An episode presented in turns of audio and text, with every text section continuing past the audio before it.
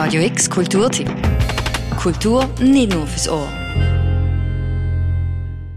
Und zwar haben wir hier die Pariser Avantgarde. Wer sind die Menschen gewesen? Ich habe mich das dann so gefragt und habe das Wort Avantgarde so ein bisschen analysiert. Und dann habe ich gemerkt, wenn man das eigentlich so zehnmal hintereinander mega schnell sagt, so Avantgarde, Avantgarde, Avantgarde, dann kommt man irgendwann so auf Avengers. Und das sind sie auch eigentlich ein bisschen. Sie sind eigentlich die Avengers von ihrer Zeit. Die Pariser Avantgarde mit den Künstlern Henri Matisse, André Deurin und Maurice Flamenc als Avengers. So werden die Künstler von der Pariser Avantgarde von der Kunstfigur Drick Flader, wo du gerade gehört hast, bezeichnet. Der Drick Flader hat mir eine Führung durch die momentane Sonderausstellung Matisse, Deurin und ihre Freunde im Kunstmuseum gegeben. Er begrüßt einem in einem farbig angemalten Badmantel samt Bartschlappe mit ebenfalls farbigen Socken. Das zeigt, die Führungen vom Trick Flader sind anders als gewöhnliche Museumsführungen. Er schafft mit Witz und Ironie eine neue Herangehensweise an Kunst. Oder hast du in einer Führung schon mal einen Snack serviert bekommen?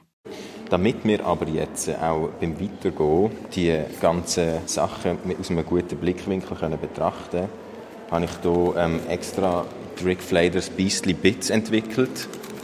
Ähm, sind vegan und wenn man aber auf Mango allergisch ist, ist es gefährlich. Vielleicht schnell zu den Inhaltsstoffen. Es ist einfach so pro so Beastly Drop haben wir 0,5 Gramm antiakademisches Serum.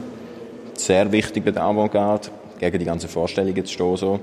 So. 0,3 Gramm Avantgarde-Konzentrat, 0,2 Gramm Brachialwurz, 0,01 Gramm Anarchismusaroma und dann haben wir 0,000001 Gramm Sehnervmultiplikator. Das ist einfach zum besser sich in die Welt an sich hineinversetzen oder es kann auch sein, dass man in einem Kunstwerk, wo einen eher unscheinbaren Platz zeigt mit einer farbigen Hauswand, nach zeitgenössischen Firmenlogos sucht. Und was man hier drauf sieht, ist die Instabilität der Zeit.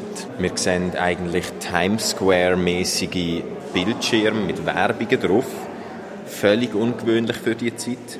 Und ich habe in meiner Forschung natürlich ein bisschen gesucht, nach den verschiedenen Marken, die darauf könnten vertreten sein könnten. Ich bin tatsächlich auch fündig geworden bei gewissen.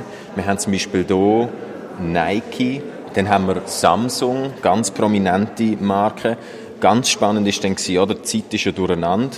Eine Nivea-Creme-Werbung aus den 1935er, das ist 1906, oder? Wie kann das sein? Dann hier oben Aromat, was auch ganz eine spannende Entdeckung ist. Doch wer denkt, dass die Führungen nur einen lustigen Aspekt haben, liegt falsch.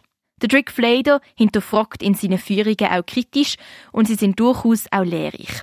So habe ich erfahren, dass eine lose Gruppe von Künstlern um Henri Matisse, den André Deurin und den Maurice Flamenc anfangs vom 20. Jahrhundert revolutionäre Farbexperimente durchgeführt hat. Sie haben ungewöhnliche und oft grelle Farbkombinationen gebraucht und einen Bruch mit den üblichen und akademischen Konventionen tätigt. Dafür haben wir hier auch ein schönes Beispiel, und zwar ein männliches Aktmodell. Unglaublich, oder? Hat es zu dieser Zeit kaum gegeben. Und wie er natürlich gemalt ist, auch absolut verheerend für Vorstellungen, wie die Welt sein von der Kunstwelt von ähm, Europa in dieser Zeit es hat fast schon ein einen verschimmelten Charakter mit Grüntönen und so ein orange alles sehr schmutzig. Der Hintergrund ist kaum zu erkennen. Man sieht eigentlich jeden Pinselstrich. Und dabei sollte doch eigentlich alles schön sein, wenn man malt. Weil, wieso malt man sonst? Hat man sich damals gefragt. Aber genau das haben die sich eben gewehrt und haben eben die Welt, wie sie ist, dargestellt.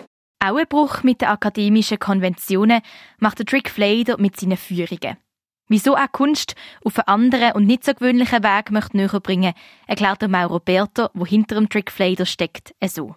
Das hat damit angefangen, dass ich mich einfach darüber aufgeregt habe, dass Kunst so verwissenschaftlicht wird. Und ich studiere Vermittlung von Kunst und Design.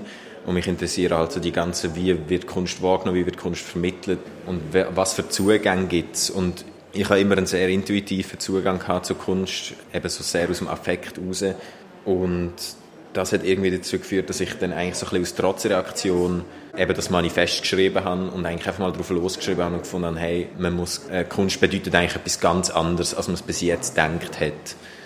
und so eigentlich das Ganze kritisieren und versuche jetzt irgendwie möglichst plausibel tönende, verrückte Verschwörungstheorien aufzubauen, um die akademische Kunst zu kritisieren. Wenn auch du Lust hast, eine Kunstführung auf eine andere Art zu sehen, der Drick Flader macht einmal im Monat, jeweils am Donnerstag, eine Führung im Kunstmuseum. So zum Beispiel auch heute, am 5. im Kunstmuseum mit der Führung Drick Flader trifft Pablo. Eine Führung durch die Sonderausstellung, wie ich sie bekommen habe, ist nicht für die Öffentlichkeit geplant. Aber falls die Führung von heute verpasst ist, dann keine Sorge. Es gibt am Donnerstag, 14. Dezember, auch am 5. eine andere Führung namens Drick Flader trifft moderne Kunst. Die Führungen kosten jeweils 5 Franken. Für Radio X, Julia Klemm. Radio X Kulturtipp. Jeden Tag mehr. Kontrast.